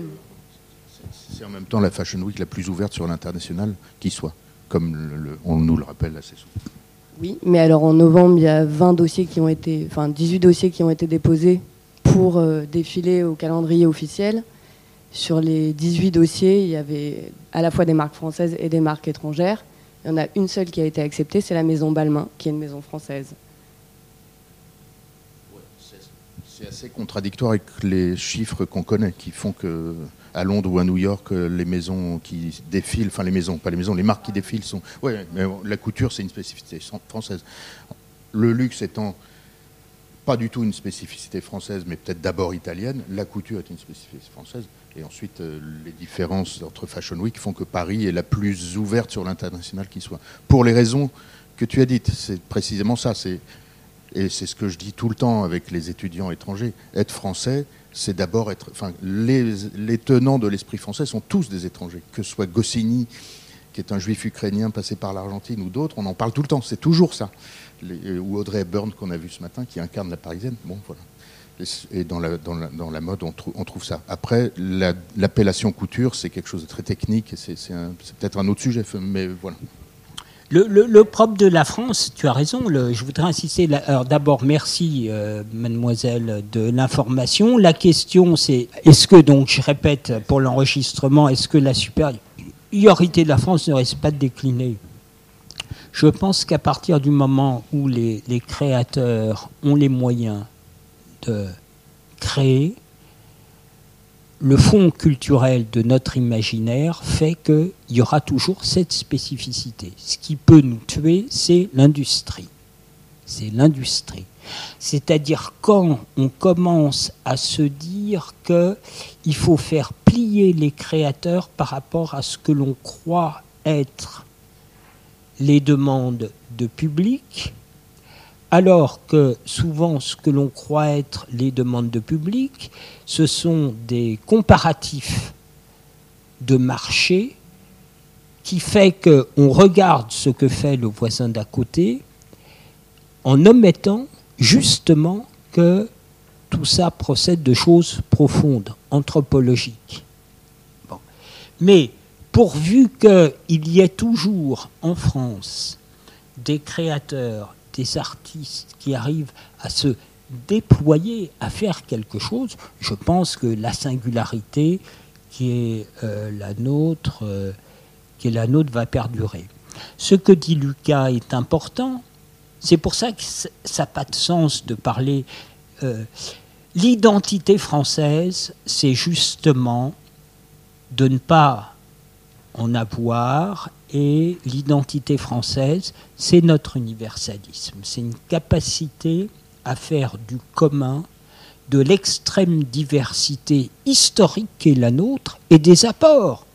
C'est pas un hasard si. Euh, je me souviens, j'avais à, Sciences Po, j'avais eu un, un étudiant noir américain. J'essayais de lui faire comprendre que pour moi, il n'était pas noir alors évidemment, si on est noir américain, c'est compliqué parce que, ah, évidemment, un, noir euh, français peut même subir euh, des, à l'emploi ou des choses comme ça, des, des, discriminations. Mais ce que je veux dire par là, c'est que dans la représentation mentale, c'est normalement, je ne vais pas le considérer comme un noir, comme dirait euh, Madeleine Albright en théorie, même si en pratique, c'est pas forcément ça. Alors, le noir américain, ben, d'abord, il faut distinguer, il y a deux types de noirs américains. Il y a les descendants d'esclaves et les autres. Obama n'était pas un descendant d'esclaves. Sinon, il n'aurait pas pu l'emporter. Même l'idée même d'être président de la République lui aurait même pas euh, effleuré l'esprit. Donc, il faut comprendre ça. C'est que dans certains pays, oui, vous êtes américaine vous êtes américaine? Non. Je, réfère au débat entre Jesse Jackson et Barack Obama. Évidemment, Barack Obama est noir. Mais ce que reprochaient les leaders de la communauté noire américaine à Barack Obama, c'était de ne pas dire je suis, je veux devenir président de la République pour défendre les intérêts de la communauté américaine. Hein. D'où le fait, vous vous souvenez sans doute, que le micro avait été coupé quand Barack Obama, durant sa première campagne électorale face aux Noirs, n'avait jamais dit devant la communauté noire américaine réunie qu'il voulait être président pour défendre spécifiquement les Noirs, mais toutes les minorités, dont évidemment les Noirs. Et Jesse Jackson ne savait pas le, grand leader de la communauté noire américaine, hein, à la suite de Martin Luther King, il ne savait pas que le micro avait été coupé. parlant d'Obama, il avait dit celui-là, on va lui couper les couilles. Voilà, j'avais utilisé une expression explicite. Donc, il faut, pour un Américain, euh, le, mode de l'imaginaire américain, c'est euh, j'existe à l'intérieur de ma communauté parce que moi ou mes aïeux, on est venu en Amérique pour construire une terre promise. On est de conditions différentes, on est de pays différents, on est d'origine ethnique différente. Mais ce qu'on a tous en commun, c'est de venir construire une terre promise, parce que moi je suis venu aux, aux États-Unis pour construire mon destin, ou mes parents, mes grands-parents et tout. Bon. Alors, il y a deux catégories aux États-Unis qui ne peuvent pas dire ça. Les descendants d'Indiens et les descendants d'esclaves. Hein. Eux, euh, leurs aïeux, euh, euh, ils ont, on leur a rien de, demandé. Hein. C'était des esclaves qui sont arrivés enchaînés, qui, voilà, qui étaient des esclaves. Quant aux Indiens, vous savez ce qui leur est arrivé. Donc, au fond, pour revenir à la question de la France, oui, bien sûr, bon, là, les droits d'inscription des étudiants étrangers viennent d'être augmentés. Bon, fortement, c'est une mauvaise chose. C'est évidemment une mauvaise chose. Parce que la, France ne peut exister et se nourrir que justement euh, des, apports, euh, des apports extérieurs. Excusez-moi, j'ai une question. Euh, vous avez dit que le luxe français, il est très modeste. C'est votre comparaison Gucci et Saint Laurent, ce n'est pas Gucci. Mais comment est-ce que vous expliquez euh, Louis XIV, tous les châteaux en France, la culture quand même assez très riche et qui aime bien montrer ce qu'elle a? Pourquoi c'est dans la mode pas vous le vous le reliez Oui, oui vous le reliez avec la, révolution, la bourgeoisie, alors l'autre euh, esprit de voir euh, riche? C'est pourquoi vous dites que la mode elle est modeste dans l'esprit français, mais par exemple quand on voit tous les patrimoniales de la France, c'est pas comme ça? Je, me suis sans doute mal exprimé si j'ai utilisé le terme modeste. Je veux dire, elle n'aime pas le luxe chargé. Mais vous avez tout à fait raison. Le sujet de Louis XIV. très chargé si on regarde. Le sujet de Louis XIV, c'était d'en imposer pour des raisons, euh, pour des raisons politiques. Mais aussi l'architecture de Paris, c'est assez imposant. Si on regarde, on n'a pas une autre ville, toutes les villes les ont imité. Si on rentre dans Ce qui est vrai, c'est que la bourgeoisie française, y compris la bourgeoisie française avec Haussmann, vous avez raison, au fond, les bourgeois du 19e avaient comme référence de ressembler en petit, effectivement, à ce qu'était la, monarchie. Euh, mais euh, mon propos est sans doute trop général, mais sous Louis XIV, effectivement, il s'agissait d'en montrer à tous ceux qui avaient pu être tentés d'être à la fronde. Le sujet de Louis XIV, vous le savez, c'est que enfant, il pense qu'il ne va jamais être roi parce qu'il y a, y a la fronde, il doit sans cesse fuir. Et donc, du coup, euh, tout son, tout son, toute son énergie va être d'essayer de constituer une monarchie absolue qui euh, permette de euh, regrouper autour de sa personne tous ceux qui avant faisaient la fronde. Donc, grosso modo, il disait, vous venez à Versailles, vous aurez euh, voilà, vous serez très heureux, mais vous quittez vos châteaux, vous quittez vos plateformes. Et ceux qui ne rentraient pas dans le jeu étaient tout de suite repérés, écartés, finalement revenaient à la cour du roi ou repartaient. Et donc évidemment, il y avait, y avait, ça. Il y avait ça. Donc, non, mais c'était par rapport à l'idée du baroque. Mais quand même, je trouve aussi dans la, dans la mode, si on compare, bon, peut pas comparer la Russie ou les Chinois avec la France, mais quand on voit comme les Français s'habillent, moi, je fais un stage dans une maison française et j'ai vu que c'est toujours très classique. on n'a jamais montré les marques, la marque de la maison. Alors, je ne comprends pas quand ça a changé dans l'esprit français. Je veux bien voir une période, peut-être vous pouvez m'aider à comprendre quand ça... Vous êtes en train de dire qu'en ce moment, par rapport à d'autres pays, en France, on ne met pas en avant la marque. Oui, on est, je trouve aussi la mode française, elle est très modeste. Oui, oui, oui, on ne met pas en avant l'ostentatoire. Oui, oui, c'est pas c'est pas ostentatoire et en général c'est des codes qui fait qu'on doit pouvoir être repéré par les gens qui, mais c'est pas c'est pas l'ostentation. C'est quoi ostentation? C'est pas mettre en avant euh, ce que je dirais les moyens matériels qui ont permis au travers de l'objet c'est pas un truc d'écrasement, c'est presque pire ou plus subtil. C'est des codes qu'on repère, euh, voilà, qu'on repère entre soi. Mais c'est pas, euh, je vais mettre. Vous vous souvenez que la pire des insultes qui avait été faite à l'ancien président de la République, Nicolas Sarkozy, c'était dire qu'il était bling bling.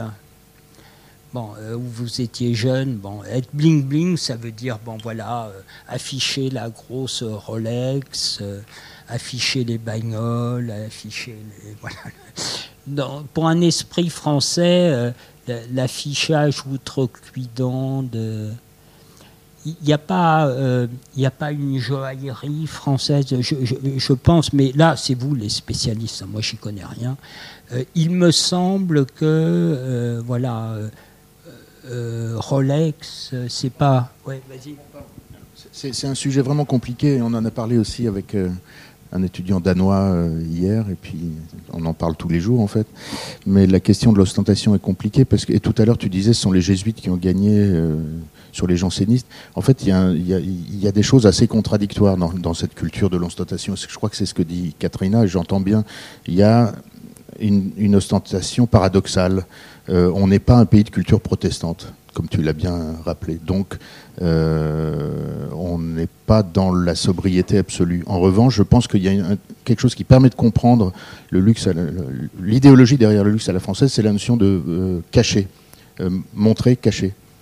Quand on va dans une cour intérieure à Paris et qu'on voit ce qui est caché, on a vu aussi des appartements hier qui, par hasard, étaient visible de l'extérieur. On, se promène dans Paris ces, jours-ci avec des étudiants étrangers. Euh, je pense que chez vous, au Danemark, rien n'est caché parce que rien n'a personne, rien, personne n'a rien à cacher. Alors que dans notre tradition euh, plutôt catholique, on cache beaucoup plus, n'est-ce pas? Je pense que là, le ouvert, n'est-ce pas? Les hôtels particuliers. Écoutez, vous allez dans le 7e arrondissement, qui est détenu à moitié par l'Église les terrains, les hôtels particuliers, tout est caché. On a commencé à avoir l'idée dans l'urbanisme à Paris d'ouvrir euh, certains jardins. Tu vois, par exemple, le musée Rodin, ça a été, je crois, début des années 80. Mais voilà, on cache. Et dans Proust, euh, à la lecture de Proust, il y a plein de choses là-dessus, sur le, le, le, cachet, l'apparent. Euh, oui, oui, tu as raison. Mais à votre avis, c'est venu après la Révolution ou c'était déjà avant un peu dans la mentalité française? Parce que je veux Mon voir intuition, si la Révolution française elle a vraiment changé l'esprit des Français dans ce sens-là. Oui, oui, c'est plutôt mon intuition. Mais euh, si j'hésite, c'est parce qu'au fond, déjà dans l'aristocratie, avant la Révolution française, il y avait des débats entre les types d'aristocratie. Hein, il y avait la noblesse d'épée, il y avait la noblesse de robe, et il y avait des codes sur la façon dont certains types de noblesse se mettaient en avant. La noblesse d'empire, par exemple, hein, pour qui connaît un peu les, familles Bonaparte et tout, la, noblesse d'empire des, Bonaparte ne, ne, fonctionne pas exactement. Donc, bien sûr, vous avez raison, sans doute. La Révolution française a, fait ça. Hein, elle a fait ça. Mais il y avait déjà à l'intérieur de l'aristocratie, si on, des codes des codes, euh, des codes non dits. Et, les codes, c'est ça qui est très désagréable. C'est ce que disait Madame sur la question de la, Mademoiselle, pardon, sur la question de la haute couture, la question des codes. Hein. Alors en France, on va dire haute couture, on va dire science économique, comme si l'économie était une science. Il n'y a que les Français qui pensent que l'économie est une science, mais c'est toujours le côté euh, euh, cartésien. Et puis alors, il y a des codes. Et ces des codes, c'est très dur. Hein. Bon, puisque vous parliez de Bernard Arnault, euh, pour la vie, euh, Bernard Arnault, on l'a vu débarquer dans le milieu euh, avec une histoire qui était. C'était pas Bernard Tapie, hein, j'exagère, mais il a mis du temps. Il a mis du temps pour passer sous. Bernard Arnault a mis beaucoup de temps pour se faire accepter par la haute. Hein, il, a il a passé beaucoup d'énergie aussi, mais euh, mais l'aristocratie française est effectivement assez fermée. Il y a, des codes, et qui demeurent. Hein. Vous dites à table euh, devant des aristocrates ou des familles de la haute bon appétit, vous êtes banni, euh, vous êtes banni à vie, à jamais. Hein. On ne dit pas bon appétit, je dis, et bonne dégustation. Voilà. Hein. Sinon, bon appétit, c'est hop, tout de suite, on ne dit rien évidemment, on ne dit rien. Pas, mais, euh, bon. Et euh, autrefois, j'avais pu euh, côtoyer Bernard Tapie. Il avait dépensé beaucoup d'argent pour acheter un grand hôtel particulier, acquérir des meubles d'époque, pas de style.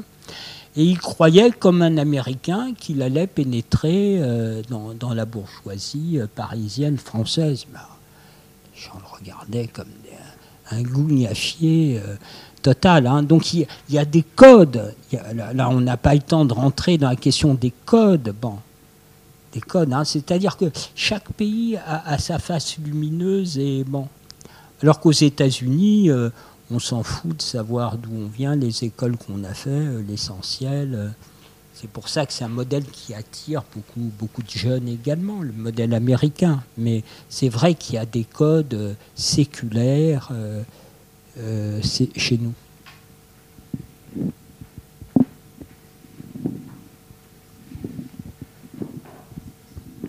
Est-ce qu'il y a des questions? Est-ce qu'on peut revenir sur... Alors là, je pense que par rapport à ce qu'on se disait hier, la notion de rayonnement culturel, ce mot euh, clé, là vous voyez euh, comment le, comprendre dans son contexte historique et profond. Est-ce qu'on peut revenir sur la question je reviens sur ce que tu as dit. Quand tu as dit les jésuites ont gagné, qu'est-ce que, tu, on peut revenir là-dessus? Bon, j'ai été formé chez les jésuites. J'espère que vous n'y verrez pas une forme de prosélytisme. Les jésuites ont gagné parce que euh, euh, lorsque l'ordre est fondé par saint Ignace de Loyola, l'idée c'est que les jésuites c'est une armée dirigée par un général des jésuites qui doit aller aux quatre coins du monde pour s'adapter au milieu dans lequel ils sont, de sorte de ramener tout le monde vers la foi et Dieu. Ça va faire euh, des missionnaires, notamment, hein, qui vont aller jusqu'au Japon. Vous regardez le dernier film de Martin Scorsese, Silence, c'est l'histoire des jésuites Certains d'entre eux seront décapités ou bien devront se convertir, abandonner leur foi. Euh, c'est l'histoire qu'on va aux quatre coins du monde. on peut aller aux quatre coins du monde et on doit s'adapter. Hein. Les jésuites à Franklin dans le 16e, c'est pour euh, former euh, la bourgeoisie, les Bruno Le Maire et tout ça. Mais les jésuites dans les favelas à Rio, ça revient, ils, reviennent marxistes ou marxiens. donc, c'est quoi un jésuite au fond c'est quelqu'un qui a un idéal, Dieu, le ramener à Dieu, et qui ensuite, en pratique, doit s'adapter à l'endroit où il est pour ramener euh, les, gens où il est vers Dieu. Hein. Donc, par définition, le jésuite, même si Ignace de Loyola était basque, mais c'est surtout en France qu'ils ont rayonné, euh, par définition, il y a chez le jésuite un écart entre l'objectif et le réel. Il part du réel et ensuite il va à l'objectif. Bon. Le chance, et donc, il peut y avoir un écart entre la foi et la pratique sociale. Alors que les jansénistes de Port-Royal, Racine, Pascal, sont des, formes d'intégristes, hein, sont, des intégristes qui dénoncent l'hypocrisie des jésuites à la cour de Versailles et euh, qui sont pour qu'il y ait une cohérence totale, hein, comme les islamistes, entre euh, la façon dont on se comporte, le rapport aux politiques et le rapport à Dieu. Tout ça, c'est compacté. Et donc, en un mot, les jansénistes, c'est à l'intérieur du catholicisme, au fond, ils ressemblent à, une sorte, des sortes de protestants rigoristes. ça fait de très grands esprits, hein. Racine et Pascal, surtout. Pascal était un immense mathématicien, un grand philosophe, enfin, c'est vraiment un génie incroyable. Bon. Donc, il y, a, eu des grands jansénistes et. La Fontaine, je parle sous contrôle de Lucas, je crois que La Fontaine était assez proche des jansénistes. Et Molière, lui, il était du côté des jésuites. Dans ses pièces, il dénonçait l'hypocrisie des jansénistes. Tartuffe, je crois. Non Tartuffe Tartuffe, c'est une pièce de dénonciation des jansénistes euh, autour de l'idée qui fait l'ange fait la bête, hein, cacher ce sein que je ne saurais voir. Euh, euh, donc, alors, au fond, l'imaginaire français qui fait, euh, enfin, qui explique à ce point euh, la mode et le luxe chez nous, ou la haute couture. Voilà, merci mademoiselle de m'avoir informé, de m'avoir reprécisé les choses. Donc la, haute couture et, le luxe, c'est l'idée qu'il doit y avoir un dépassement aux, questions prosaïques. Et donc penser un objet de luxe euh, dans un dépassement qui permette de relier des individus, celui qui peut l'acquérir et celui qui ne peut pas dans un objet commun, ça, c'est, me semble-t-il, effectivement, comme le dit Berger, euh, c'est un rapport social. Et donc la question de Versailles et de l'ostentation, on en a parlé aussi. C'est vrai que c'est compliqué, mais je pense qu'il y a plein de paradoxes et, que ces paradoxes-là font le sens de, de toute cette euh, question. Et que l'ostentation, il y a toujours quelque chose derrière, euh, qui ne veut pas dire forcément la même chose. Là, c'est ramener les seigneurs et les aristocrates séditieux vers le... Oui, si tu me le permets, pour reprendre votre question, mademoiselle, euh, au fond, qu'est-ce qui se passe à la Révolution française? À Versailles, le roi doit faire la démonstration qu'il détient le beau, que ce beau n'est pas sa propriété ou qu'elle dépasse sa personne quand il dit l'État c'est moi et l'urbanisme, les jardins, les manufactures, les, grands artistes qui se pressent à Versailles sont l'expression d'un roi soleil, mais qui doit illuminer tout le monde, y compris dans la forme des jardins. Qu'est-ce qui se passe avec la Révolution française? Plus précisément avec Varennes. C'est la question de qu'est-ce qui tient ensemble les Français? C'était le roi par un principe dynastique, nonobstant les vertus du roi. Mais c'était un principe dynastique qui faisait que le principe dynastique était un principe qui s'autonomisait des, choses au plan local. Hein. J'ai été pendant sept ans euh, expert de la principauté de Monaco. J'étais hier avec un des responsables de la principauté de Monaco et je disais à quel point j'avais appris grâce à la principauté de Monaco qu'est-ce que ça veut dire être un prince dans une cité-État comme Monaco. Hein. C'est le principe dynastique, c'est il y a des grandes familles à, à Monaco, de sorte qu'elles ne s'entretuent pas entre elles. Il y a un prince qui surplombe tout le monde. Et le ministre d'État était jusqu'à maintenant français. Le prince a obtenu qu'il puisse être monégasque, mais il demeure français. Parce que s'il était monégasque, ça voudrait dire qu'une des familles l'emporterait sur l'autre. Vous voyez, hein, les, principes du coup d'assemblement. Alors qu'est-ce qui se passe à la Révolution française? C'est que du coup, le luxe est intériorisé par la nation. Ce n'est plus... Il y a toujours l'État, il y a toujours l'État qui fait des manufactures et tout, mais euh, le luxe n'est plus au service de la personne. L'État est là pour pourvoir à ce qui est toujours des, métiers, des métiers d'art, les ébénistes, les tapissiers, les orfèvres, enfin bon, tout ça vous connaissez, mais euh, effectivement, euh, il y a ce que vous dites, la Révolution française, égalitaire, bon, mais il y a aussi moins de nécessité qui est euh, une ostentation, quoi.